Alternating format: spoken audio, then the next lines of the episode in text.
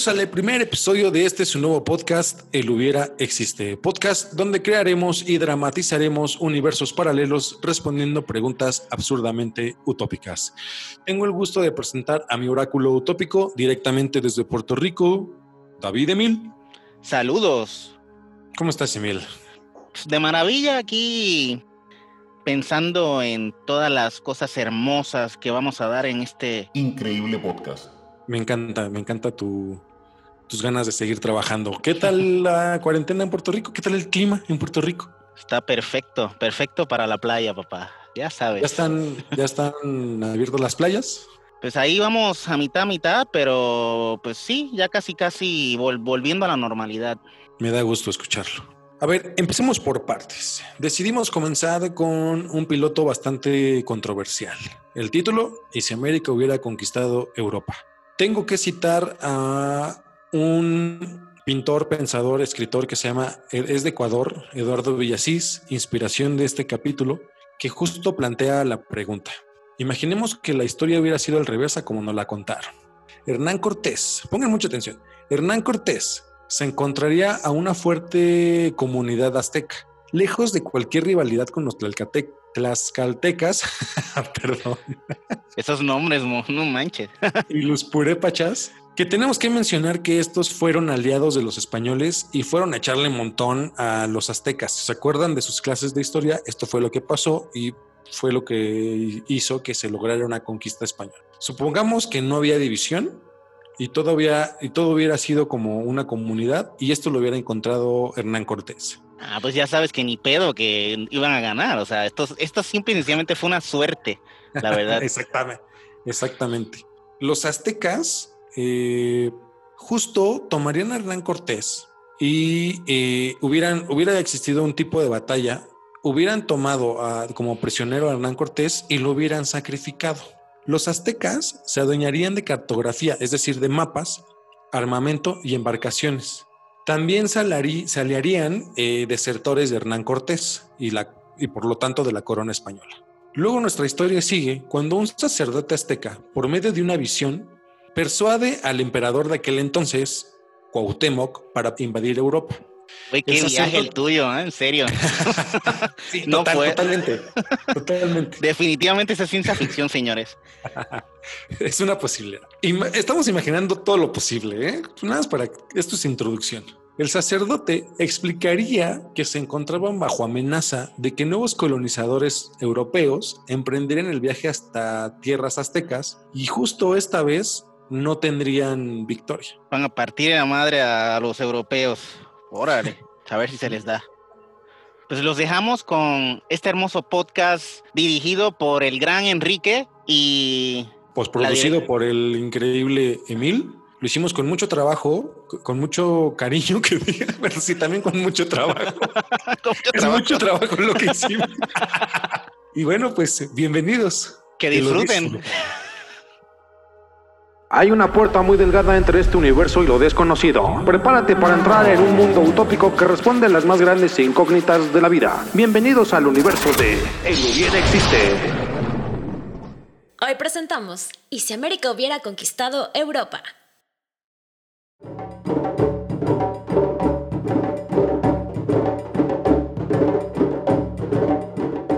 Han pasado 10 años desde la caída de Hernán Cortés en tierras aztecas.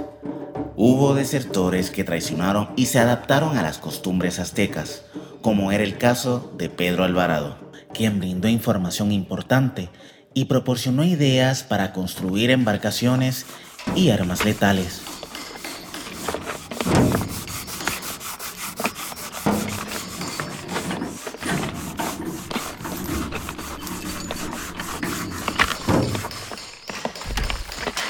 Los aztecas construyeron y perfeccionaron su versión de fusiles y armas que hasta hace poco eran desconocidos.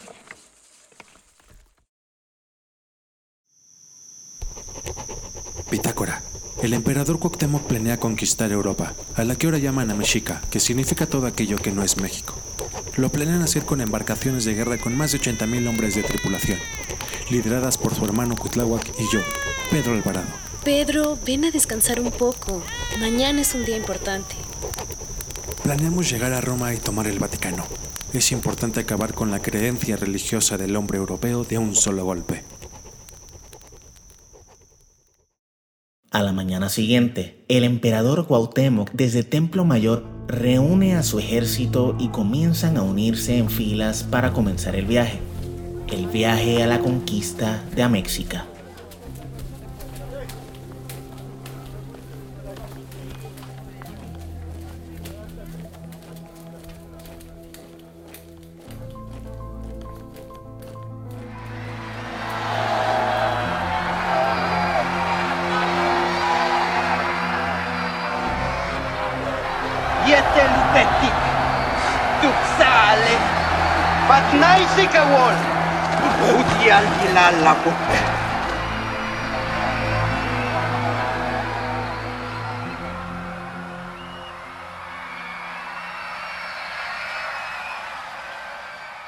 Después de 66 días navegando, Marina se acerca a su esposo Pedro Alvarado para darle aviso que se ha visto tierra.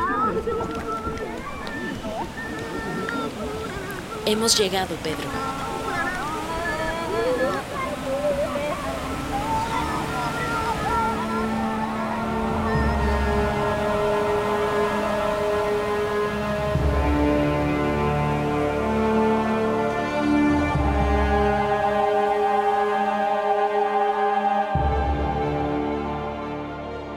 Los militares emplumados habían llegado a Gibraltar. Los españoles que lograron ver aquella imponente flotilla mandaron cartas en calidad de urgencia a la corona española.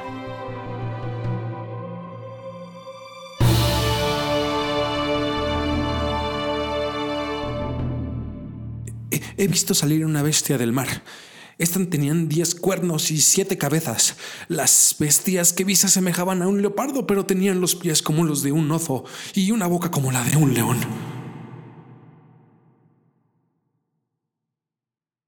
El ejército azteca, comandado por Cuitláhuac y Pedro Alvarado, han llegado a Roma, creyendo que nuestros militares emplumados eran míticas criaturas llamadas ángeles.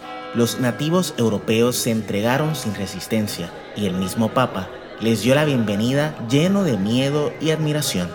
Marina sería la intermediaria. Mi nombre es Marina. Soy mensajera de Huitzilopochtli, dios de la guerra, y representante de nuestro emperador Cuauhtémoc. Vinimos a reclamar estas tierras como nuestras.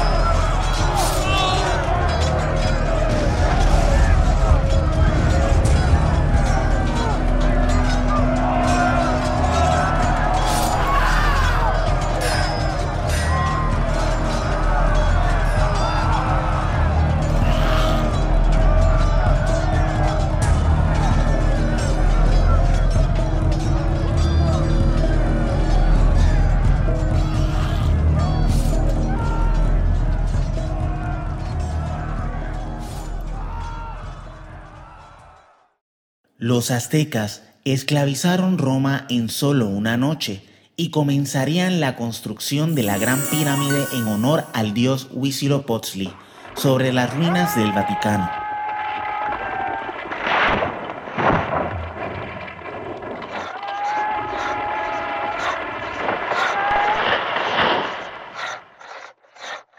En la actualidad existen muchos mitos y leyendas de la conquista de México.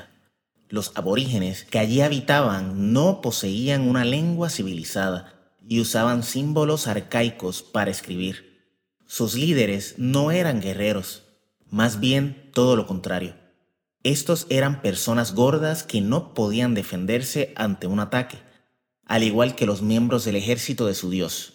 Cuentan las leyendas que en el norte de Améxica los hombres eran tan altos que se podía trepar por sus espaldas. Algunos de ellos eran tan blancos que eran transparentes. Sin embargo, lo que más les impresionó era la gran cantidad de vello corporal que tenían.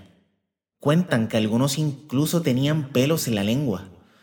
Este hecho dio lugar a un debate sobre su humanidad. Los detractores decían que si eran humanos, entonces deberían dar la nacionalidad también a los monos. Los aborígenes practicaban religiones arcaicas. En vez de sacrificar personas a sus dioses, estos sacrificaban a sus mismos dioses. La religión mayoritaria era el catolicismo, cuyo nombre proviene de su Dios Jesucristo. El nombre fue conocido muchos años después cuando los investigadores descifraron los extraños símbolos que escribían en las maderas que representaban el sacrificio de Jesucristo. Sus prácticas eran totalmente absurdas. Aún parte de Europa continúa haciendo estas prácticas. Eh, hacían ritos y comían y bebían el cuerpo y la sangre de su Dios cada domingo. Creían que los niños podían nacer sin la práctica sexual y por ello llaman o llamaban padre a sus líderes espirituales. Todavía existe esto hoy en día en, parte de Europa. A, ver si, sí, Alejandra. Y así es como en 1811 España inicia la independencia. Han pasado 690 años desde entonces. Es correcto. Eh, en 1811 España inicia la independencia. Y así han pasado 690 años desde entonces. A ver, a ver, a ver, orden. Eh, necesito que me lean los capítulos 4 y 5 para la próxima clase. Están en sus dispositivos, por favor.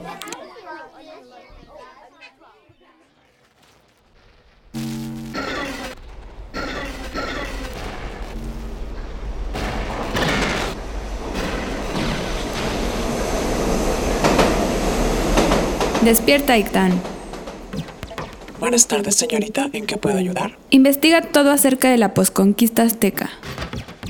Los descendientes aztecas dominaron la mayoría de Europa, parte de Alemania, Inglaterra, así como el norte de Italia, Portugal y España. En resumen, dominaron la entrada al Mediterráneo y dominaron con el politeísmo.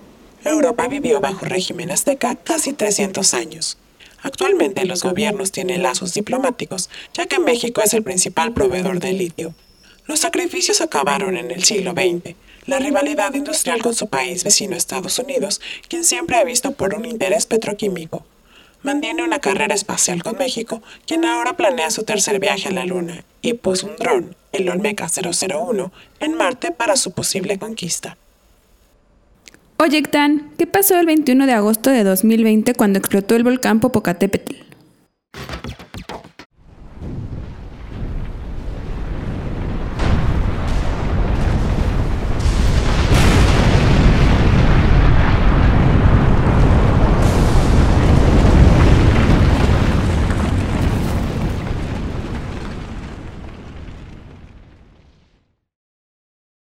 Y bueno, ¿qué tal el primer episodio? ¿No? A ver, aplausos por ahí. pues los aztecas partieron, ¿no? Eh, le partieron a madre a, todos esos, toda esa gente católica por allá. ¿Cómo sería el mundo actual si hubiera pasado esto? Lo primero, lo primero, lo primero, lo primero es que los tacos no existirían, papá. Es, es, a ver, para, exacto, a ver, para la gente que no, que no sabe, lo real es que cuando llega Hernán Cortés, que cabe mencionar que traían eh, pues su comida, en este caso traían mucho cerdo, empezó aquí la crianza de cerdo, eh, cuentan que los primeros tacos que se, que se inventaron fue una comida justo mestiza y fue donde Hernán Cortés agarró la tortilla para complementar un guiso a base de cerdo. Es decir, es muy probable que los primeros tacos eh, hayan sido de carnitas. Mmm, ya me diste hambre, güey. y fue en la delegación de Coyoacán. A ver, tengo que hacer énfasis en esto porque muchos mexicanos no saben de dónde viene el taco. O sea, saben que es muy mexicano y lo es, sin duda, pero efectivamente es una consecuencia de, de Hernán Cortés. Y no, no habría, en este escenario posible, no habría, no habría tacos, caray. Pues yo la verdad es que lo único que sé es que me los comería ahora mismo, papá. ¿Cómo sería el deporte, por ejemplo? ¿no? A lo mejor hubiera Champions de, de, juego de, pelota. Ay, sí. Todo el mundo muriéndose, ¿no? Después de, después de la Champions. el sacrificio. sacrificados. Pero bueno, en, en un, en un contexto posible es muy probable que eh, independientemente si se acabaran los sacrificios eh, humanos, por así decirlo.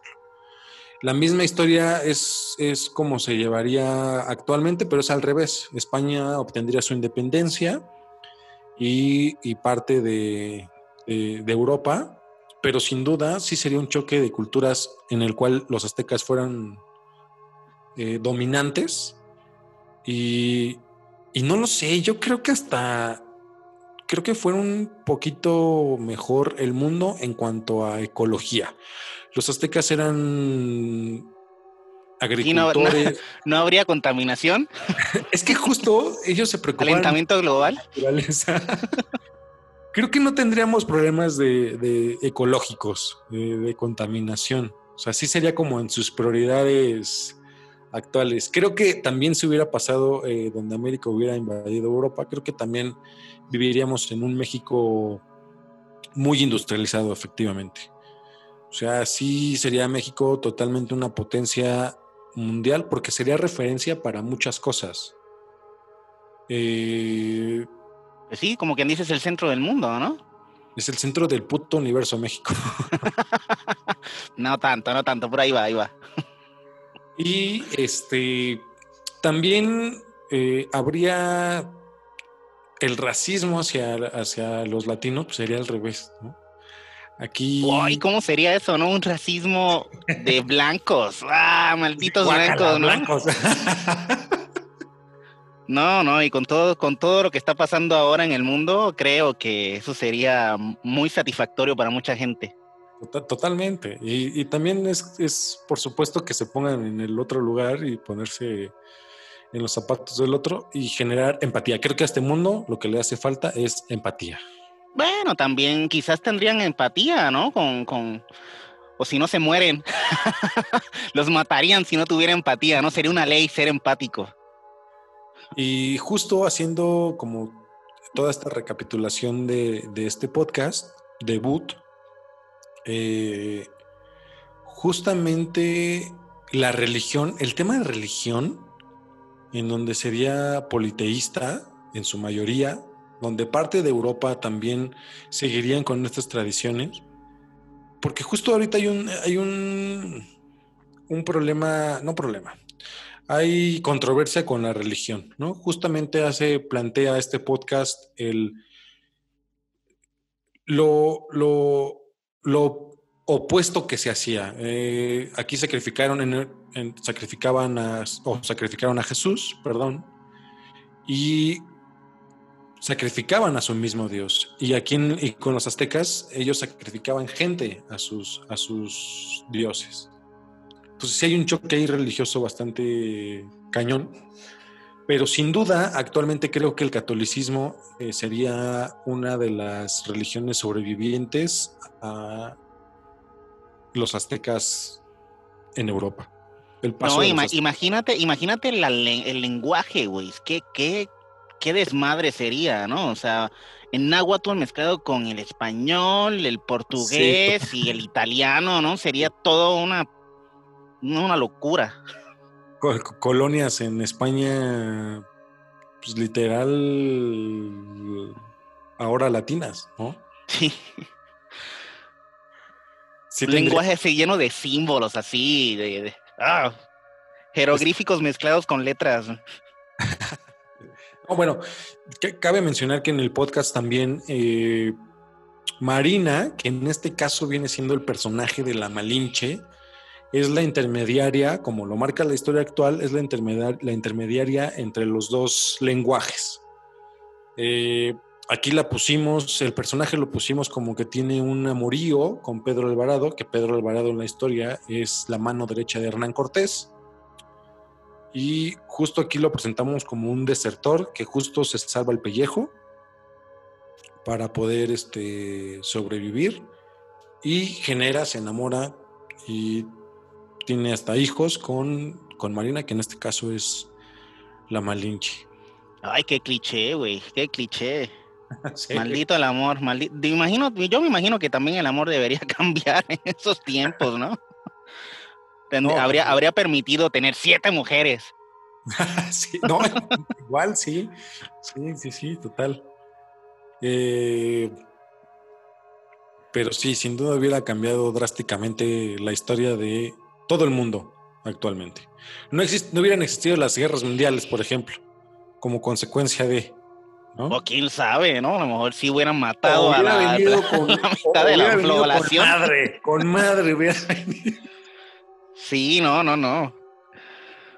También justo en el podcast, no lo mencionamos, pero eh, quisimos eh, también como mencionar un factor importante que es lo de la peste negra, que acabaría con el 50% de la población europea y justo vendría debilitada, lo que facilitaría una, una conquista muchísimo más fácil. Y al igual que justo nosotros confundimos a los españoles con la llegada de Quetzalcoatl, que es de los dioses más importantes, eh, o cuentan que era Quetzalcoatl, eh, ellos como religiosos, el Vaticano nos confundiría con la, la llegada de ángeles por las vestimentas de la comunidad de guerreros eh, prehispánicos aztecas. Que- que Completamente al revés. que también en ese escenario, que también en ese escenario, el Vaticano siempre ha visto por su propio interés. Y a lo mejor también se hubiera aliado con, con los aztecas, ¿no? Para poder defender sus intereses. Siempre, Sí, de seguro. Ay, siempre es los bien. cristianos siempre se han aliado con los más fuertes, ¿no? Para, para exactamente para prevalecer. terreno. Acordémonos que hasta el Papa iba a las guerras antes. Sí. Sería, sería horrible ver al Papa ahora en medio de una güey. guerra, ¿no? Qué horror. Pero bueno, pues espero que les haya gustado este capítulo 1 del podcast El Hubiera Existe. Eh, recuérdenos eh, seguir en nuestras redes sociales. Eh, en Facebook estamos como El Hubiera Ex- Existe y en Instagram como el punto Hubiera Existe. Ayúdenos ahí, escríbanos qué les gustaría que dramati- dramatizáramos, que recreáramos y empecemos a generar una comunidad, una comunidad chingona. Y bueno, pues esto fue el hubiera existe y recuerden que sin esta expresión no existirían las consecuencias del presente. ¿Y en dónde estarías si ese hubiera existiera? Este podcast estuvo escrito y dirigido por Henry Lira y producido por Sound Canvas, con la participación especial de Fabiola Olarte,